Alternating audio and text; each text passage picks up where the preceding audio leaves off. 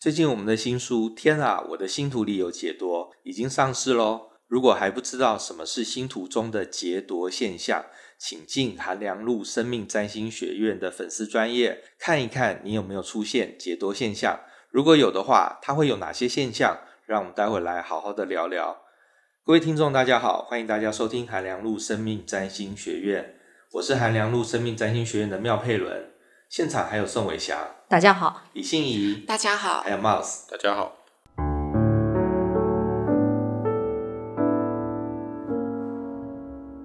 那我在这边先跟大家报告一下，从这个礼拜开始呢，我们会改变一下 Podcast 模式。我们每一次每一集的单元长度会控制在比较短的时间，大概在半小时以内。但是希望每个礼拜上加一集，让大家可以比较快的接收到最新的消息。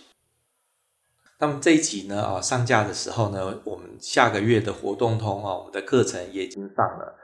我们在八月份的时候呢，会有两堂不一样的课，一堂呢是由我来教的相位中的生命情节啊。这一集 Podcast 上架的时候呢，我们的活动通的课也上架了。那在八月的活动通的课呢，我们会有两个啊不一样的课。那一堂课呢是我我教的生命中。我教的星图相位中的生命情节，那这个课呢，哦，是呃我自己非常喜欢的课，因为我们在呃，也许各位同学啊在听，各位听众在听 Podcast 的时候，都对呃星座或者是宫位，它很容易理解。可是呢，进入到相位的时候，那相位就是两颗行星啊生成了一个之间有个连线，这个就是所谓的星图的相位。相位的地方就觉得啊好难哦，放弃，因为它好像变成一个二 D、三 D 的东西，好像很复杂。可是其实它没有那么复杂。首先它没有那么复杂，那再来呢，它学的效应非常的大。因为我们星图里面有相位的话，我们人生中就会一直去反复的演出这样子的戏码哦。所以说你学相位是，呃，它会对你的人生有很大的理解。那么理解之后呢，更重要的是。我们可以从相位之中找到生命解套的方向，因为呢，你一定有一些相位是比较紧张的，有一些相位比较放松。那我们在课程之中呢，也会提醒大家如何利用一些比较好的相位去截长补短，让你的人生过得更轻松。那八月的另外一堂课呢，为了配合八月份我们的新书《天啊，我的星图里有杰多》，所以我们也是有开一堂线上课，是由我们这本书的作者宋伟祥来教的哦。那我一直有个好奇啊，就是因为我们去年其实也有上一堂《天啊，我的星图里有杰多》的课，那这一堂课跟去年的这一堂课是有没有什么差别呢？呃，其实这一次所开设的《天啊，我的星图》上面有劫夺的课程内容，会跟去年年底所开设的内容是一致的。主要的原因是因为在我们去年年底开设劫夺相关课程的时候呢，有不少读者来跟我们抱怨说，他们可能因为有事情在身，没有办法报名啊。或者是错过了报名时间，然后所以呃，也一方面是为了要符合这些想要学习的观众、读者、学生们的需求，另外一方面也是配合我们的新书的出版。然后我们这边呢，考虑到有一些朋友们可能不是文字型的阅读者，然后可是同时又想要吸收劫夺相关资讯的话，或者是说你想要对于劫夺有更进一步的问答知识交流的话，就欢迎来报名参加我们八月份的《天啊，我的星图上有劫夺》课程。好，我们上一集呢，啊，节目出来之后呢，我们有在节目中，还有我们有在脸书里面有征集大家的问题啊。那也有很多的听众，有很多的粉丝有给我们留言。那我有整理了各位的留言啊，那问题问得蛮好的哦。因为我所谓问题问得蛮好的原因是哈，因为我有想说，会不会有一些粉丝哦，就是。很不熟占星啊，所以说呢，会问出很令人看不懂的问题。可是呢，我归纳这几天我收到的留言了啊，我有发现说，哎，各位同学、各位听众，你们程度真的很好哎，因为你们用很精准的占星语言啊，来描述了你的劫夺现象。那以我现在手上收到的这些留言啊，哦，他们会说啊，老师，我想要请问哦。我是，比如说，我举个例子啊，说我的我是处女双鱼被劫夺，然后劫夺在三九宫啊。那想要问这个是什么样的问题？好，那所以说呢，我们现在就有第一大类的问题。那我相信各位听众现在在听的话，也可能会有这样的问题啊。就是首先我有一个成对的星座被劫夺，并且在一个成对的宫位中被劫夺。那我们先请宋伟强来讲一下说，说那所谓的成对星座被劫夺哈是什么意思？然后成对宫位被劫夺，它大概会有一个什么样的情况？其实每一个成对的星座被劫夺与成对的宫位被劫夺呢，它都会有一个生命的主题是被隐藏，甚至于说是很容易被环境忽略的。然后呢，这些相关的这一些议题，当然就要看这一个成对星座它所代表的这个主轴含义是什么。举例来说。如果你是母羊天秤被劫夺的话，那代表你在自我表达以及面对人际关系之间的这一个议题是有一些被迫隐藏的那一个层次，而且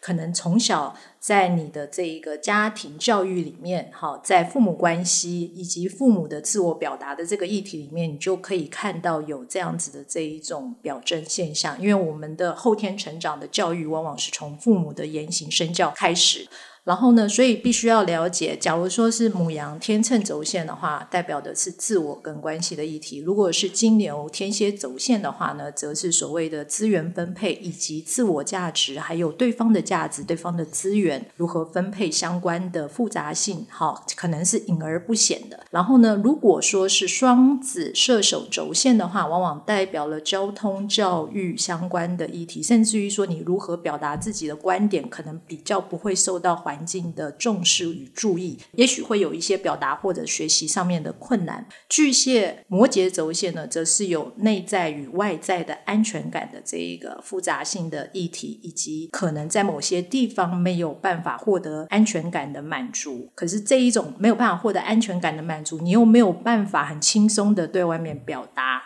然后再来往下面，狮子跟。保平轴线如果被劫夺的话，你内在有一种自尊心以及创造性，其实是不受到环境的重视，甚至于说比较没有一个可以清楚发发展的一个机会。那你必须要凭借自己的努力来展现自己独特的创造能力啊。然后再来最后面的这一个双鱼以及处女轴线呢，则代表了一个所谓的服务以及健康相关的议题，这个时候就需要注意。然后至于宫位的话，因为我们每一个宫位其实都对应到每一个星座的轴线，所以各位同学，假如说你们可以稍微理解我们刚才讲的每一个星座轴线它的那个整个大概的要义的话，你就可以理解我们的一七宫轴线是对应到这一个。呃，牡羊跟天秤相关的议题，然后二八宫轴线也会对应到金牛、天蝎相关的议题，然后就以此类推，你大概就会知道一个所谓在自己星盘上面，如果在不同宫位出现劫夺的话，可能会有一些什么样子的生命领域是你特别需要注意的。简单来说呢，你星图里面啊，如果说有遇到劫夺的话，你就会发现这个能量比较难发挥哦。那接下来的议题呢，我觉得也其实你就从这个我们刚才讲的，它会好像被盖子盖住一样吧，它比较难对外发声啊。上一集我们有讲到，就是所谓的劫夺，就好像是一个没有对外门窗的一个房间中的房间嘛，啊，所以说当然这个房间的能量就比较不能够向外发生。那你如果说你不管是哪个星座被劫夺啊，那这个星座能量你在运用的时候就比较难被发生。那么其他的听众问的问题其实也很类似啊，就说，诶，那我是处女被劫夺，可是我月亮在处女啊，那是什么意思？那就表示你既然处女被劫夺，那你月亮又在处女的话，你的月亮的能量就会比较不能够发生了哦。那这个问题，我想就解决了大部分听众的问题，因为有人说他是天王星、冥王星被劫夺，那也有人是金星被劫夺，所以说大家只要去回顾说。哦，你这颗行星的基本的意义，然后呢，去想一下说，哦，它被劫夺，那就是它不能够对外发生，其实你就很容易理解了。而且各位朋友们可能要注意，因为劫夺这一个力量是跟宫位的影响性有关，所有宫位的影响都是来自于后天环境跟后天教育的。那既然它的影响是来自于后天的领域，所以它也代表它不像先天的能量。那样子逆行的这一种能量，好，会持续一辈子。它有可能随着你的居住地的改变，就比方说你从台湾搬到美国，你原来有这个劫夺的能量，到了美国就没有了。然后在这样子的这个状况下，你原先被劫夺的那一个部分就可以比较容易出来透口气，然后你的整个生命的表现也会有所不同。然后甚至于随着你的年龄越来越大，你的这个被劫夺的现象也会感觉越来越轻松，因为我们也越来越懂得如何跟外面的环境相处打交道了。有一个听众问说，他的南北月交被解读。这个也我们也蛮常见的，就是我们在查星图的时候，你会发现，如果你用占星之门的话，它就会有一个北哦，那个就是所谓的北月交点。那么我们在我们自己南瓜的网站也有，那我们南瓜的网站真的很棒，因为我推荐给我的朋友们啊，大家用过以后都非常的惊叹，说竟然有这么好用的网站。因为我们不但是帮你算出星图啊，然后列出列表，告诉说啊你的水星在哪里啊，金星在哪里哦，我们还帮你解析，因为我们就把我们之前的书十二星座跟十二宫位的内容都打散好放在里面，所以你直接查我们星图的话，你就会发现说哦，那我土星在四宫，所以土星在四宫人会怎样？那么天王星在十二宫，那天王星在十二宫会怎样？那我们都可以直接你排完星图里面就有。唯一的我收到的唯一的抱怨哈，是我一个朋友，他嫁去。德国呵呵，然后说我要帮我老公算，可是呢，那个网站还没有扩充德国的经纬度，可恶！现在不知道我老公的哪一宫在哪里哦，没有办法直接解答哦。好，那总之就是呢，以我们公司的网站来查的话，你也会查到说，哦，也许你有个劫夺，然后你有北月交，然后有一些听众可能查到这个之后就会很痛，就说天哪，我的北月交被劫夺。我南月交也被劫夺耶，我也太倒霉了吧！一次两个被劫夺。那事实上，因为南北月交是成对出现，那劫夺也是成对出现，所以你如果北月交被劫夺，你南月交也一定会被劫夺啊。所以这正常现象，请不用担心。那再来呢？因为南北月交它是一个灵魂占星的议题，那南北月交点的存在是让我们的灵魂感受到说我们的灵魂的前进的方向。所以南北月交呢，在我们的人生中呢，它不像日月水金火这么样的会是一个很明确的真实的发生的故事。那比如说你太阳啊，太阳的出问题的时候，或者你太阳有相位啊，那你就会有一些生命中的相应的事情。那你金星有什么样的相位，那你生命中就会演出一些情感跟金钱的课题哦。可是呢，南北月交有相位呢，它出现的是玄妙的课题，就是有时候你遇到了某一些事情，然后它也不是可以被归类成太阳、日月、水金火或木土天海，可是它真的有一件事情，你灵魂感觉得到，可是你说不太出来那是什么样的事情，这个是南北月交点。那如当南北月交点没有被劫夺的时候，它都已经是玄妙的事情了。那如果说你的南北月交点又被劫夺，那所以你南北月交点被劫夺，就是你南北月交点落在的那个星座它被劫夺嘛？哦，那这样的话呢，你就会呃面对于生命中发生的许多的是南北月交类类型的玄妙的事情。你会有察觉上的困难啊、那这个其实对真正的人生不是有严重的影响啦，并不像说啊，你火星突然出问题的时候，你可能就要在家休养什么之类的啊、哦。那可是呢，它会造成说，诶，到底这件事发生了什么呢？啊、我觉得有点困惑。而且我在这边补充一点，就是假如说在你的星盘上面有南北月交被劫夺的话，它跟我们一般星盘上面没有劫夺的南北月交最大的差别是，我们一般星盘上面，举例来说，北月交，当我们在发展我们北月交的力量的时候，我们常常会感受到我们受到身边的人的鼓励，或者是整个环境的支持。可是，一旦你的北月交被劫夺的时候呢？你要发展你北月交能量的时候，你心里面虽然觉得说啊，我好像应该往那边走，可是你又会发现，我往那边走的时候，别人都在那边，要不然觉得呃，我做这样的事情其实是一个无稽之谈啊，没有什么意义，没有什么重要性，要不然就是会被环境阻挡。这时候你就会怀疑，那我这个时候往这边发展是对的吗？所以你就会对于你应该要走的生命目标产生了许多的怀疑跟迷惑。那同样的南月焦点，在某些程度上面是帮我们汲取来自于过去式的。的累积的生生世世的潜能，以及所累积的这些资源，然后同时也帮助我们借由南越焦点的力量来认识我们必须要修正的某一些不好的这一种长期的僵化的惯性的问题啊。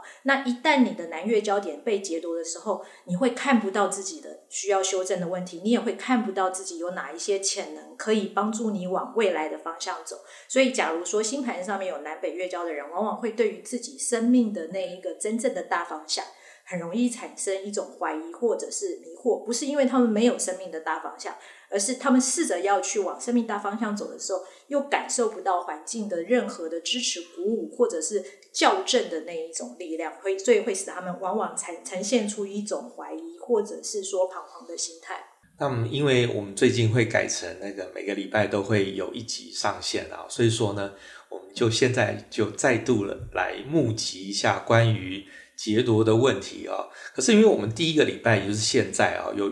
募集到的问题哦，都是大家去呃讲自己的星盘啊，比如说老师，我想要知道说哈，我的呃人马双子哈被劫夺，然后在一七宫，请问老师是怎么样？那这些问题其实大家去买书就可以了，就是那个。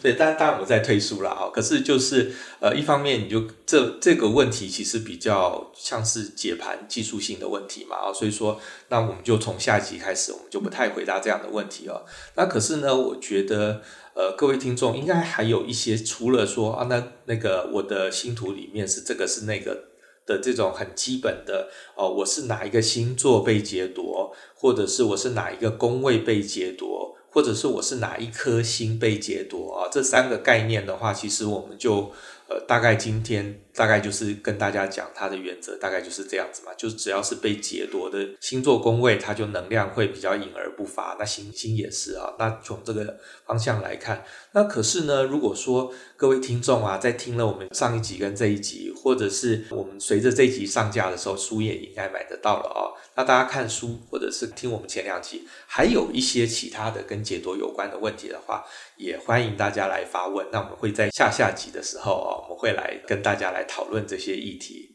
我刚刚想到一个啊，就是说劫夺宫位比较出不来的问题啊，我觉得。有另外一个原因，是因为宫位是我们的生命情境，然后劫夺的宫位它基本上是一次横跨三个星座，所以它的这个宫位的生命情境会变得更加的复杂，而让这个人觉得很难搞清楚现在发生什么事情，或者是说很难准确的去判断自己正面对着什么样的状况。比如说，他劫夺可能是发生在二宫，等于是他在处理自己资源的时候，他会面临比较复杂的一些状况。假设说他是横跨了摩羯。宝瓶双鱼，所以可能在一些可能他需要精明计较的时候，他是采取双鱼的方式去应对，或者是说，在一个财务很混乱的状况，跟财务需要精明的时候，他不知道要怎么去取舍。所以伟翔刚刚讲的，我的六宫被天秤劫夺嘛，所以我其实应该发挥天蝎的凶狠在工作上，是这样子。天蝎其实，在某一个程度上，也是帮助我们能够看到或者是体察一些比较深刻的人心的一种效应，在关系上面比较隐微的那一个部分。当你的天蝎被劫夺的时候，可能别人都已经释放出某一些讯号。举例来说，我讨厌你，不要再接近我。可是你可能阅读不到那样子的讯息。那日积月累，就会慢慢的形成一种讲严重一点，就是内在的幽怨或者是仇恨心。嗯。然后这种幽怨或仇仇恨心，可能就会帮你去塑造你自己不知道你为什么惹毛他的敌人出现。尤其因为十二宫又进一步的也被劫夺，十二宫也代表了某一种看不见的敌人的力量。但是我的理解就是，杰多不是真的不存在嘛，他只是被隐蔽了。他是被隐蔽。所以是不是如果以伟翔刚刚讲的，就是说没有发挥天蝎的那个察觉性，嗯，然后试图用天秤的天秤会息事宁人。天秤的歧视你人去解决问题的话，嗯，那反过来是不是其实本性是知道的，只是我试图掩盖它？对，或者是说你不敢用天蝎的能量出来，因为你就会觉得，万一我用天蝎的能量出来，可能反而会让举例来说啊，原来只是一个同事不喜欢我，可是我一旦天蝎能量用出来，可能大家都会因此对我产生又爱又怕，不敢接近我，所以因此你就采取了一个天秤，即使你心里面知道。所以回头是说，如果我们面对解读的问题，我要试着让本来被掩盖的那个星座适度的发挥出来，或者学习用那个星座的模式来处理事情。是，其实我们在书里面也有举例啊。假如说你在你的劫夺那个部分的力量，长期你刻意的去隐瞒它、隐藏它，不让它的这个能量外发的话，很容易的会去造成你所谓的身体、心理或者是其他方面的疾病。所以你还是要学习在某一个程度上面，适当的而且是正面的哈去运用它。然后要不然它累积久了，其实就会形成类似火山的那种效应。一旦有一天出来的时候，会形成一种不正常的能量释放，反而会造成破坏。突然想到一件事情，好，不是因为貌似说他以前在公司就是很爱骂三字经，对，然后骂到被人家约束。我觉得其实这是天蝎的能量，只是他不知道他的天蝎是往他是在发挥天蝎负面能量，他是有必须要把这个能量释放出来的需求，只是因为他是被劫夺的关系，所以是用负面的方式在表现，而且他也没有意识到说他其实是在。处理这方面的能量的问题。对，那所以其实，在上一次 podcast，我觉得佩伦他也有替劫夺的行星下一个标，就是他会用一种比较扭曲的方式来把这个行星的力量展现出来。可能他在展现的时候，他可能也没有意识到这一个能量正在发作。嗯嗯，对。所以我可能本来是一个比较能够果断处理事情的工作狂，但是因为劫夺的关系，我变成习惯用天秤的方式在处理工作上的问题。是这样讲吗？还是不太对？不太对。原因是哈，其实我们不用不用想这么复杂，因为所谓的没有劫夺，我们现在讲没有劫夺嘛啊。那没有劫夺的话，就是每一个星座都有机会当公头星座啊，对不对？那像上升双子的话，那二宫就是巨蟹，然后三宫就是狮子嘛，然后一直排排排。然后呢，天蝎哈，天蝎也有它的六宫六宫六宫公头，六宫公头，对对对。那如果说你看像上升双子的话，就是呃一宫的公头是双子，二宫的公头是巨蟹，三宫的公头是狮子，然后一路这样子下去，那到六宫的公头就是天蝎啊。所以说呢，如果是以那个没有劫夺的人，他的人生过得非常的。有节奏，就好像我们刚刚说的是，他是一呼一吸、一呼一吸的在过生活。所以说呢，以那个一般而言的没有劫夺的上升双子的话，他因为六宫是六宫的宫头是天蝎，所以说呢，他要去，比如说他要控制他的员工或者控制他的办公室的时候，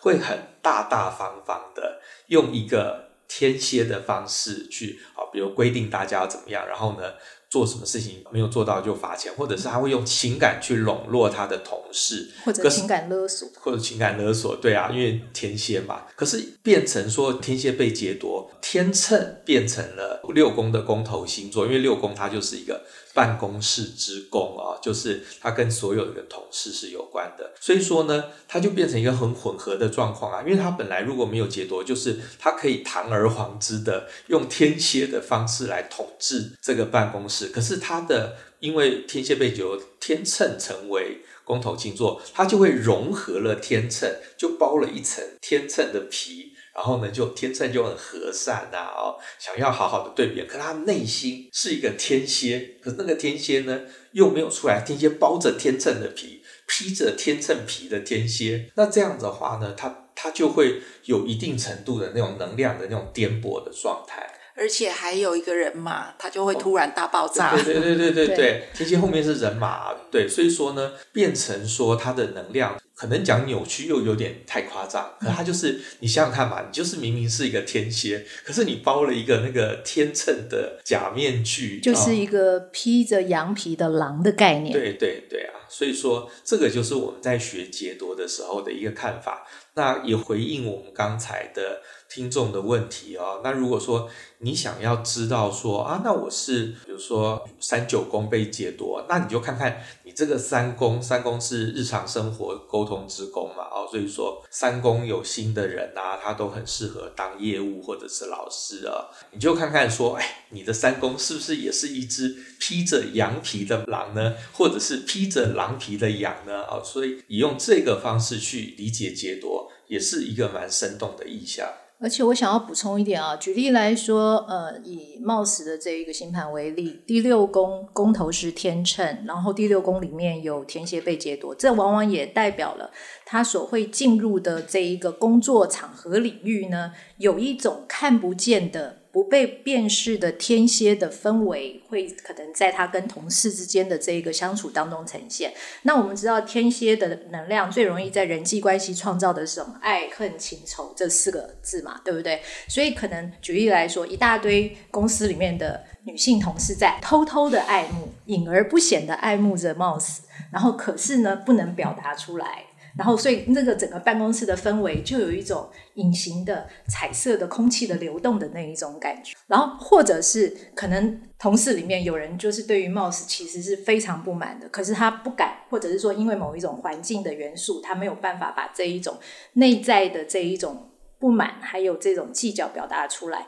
所以说，等于说整个办公室的同事可能对于 Mouse 的这一个呃互动的相处的那一个感受，都会有一些比较强烈的感受，可是都因为某一些原因，然后没有办法的清楚的展现，然后这个也会形成了貌似在面对自己的同事的时候，在相处上面的一些课题。那当然也有会有一些优点，可是也会有一些缺点，这样子。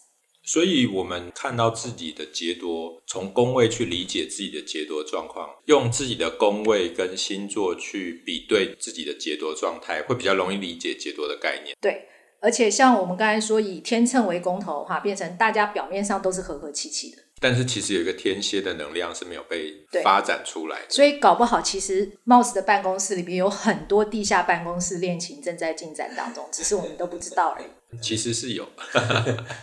不是我啦，是他们。啊，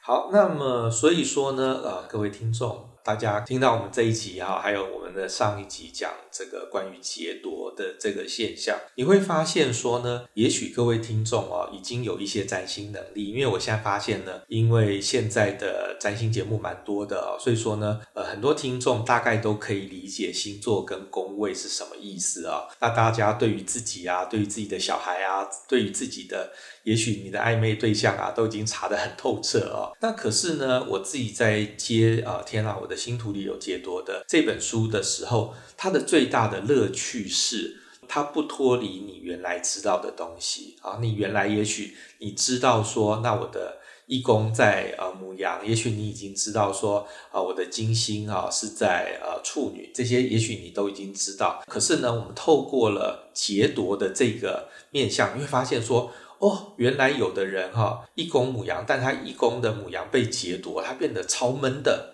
啊，或者是说一个人呢太阳在双鱼，可是双鱼被劫夺，他就变得非常的隐形，非常的不像双鱼，它等于是建构在你原本已经知道的东西的一个神奇的加强版。好，那我们的节目呢，今天就到这边了。那也欢迎各位听众，如果对于劫夺有什么疑问的话，可以来粉丝专业留言给我们。那我们今天节目就到这里，拜拜，拜拜，拜拜。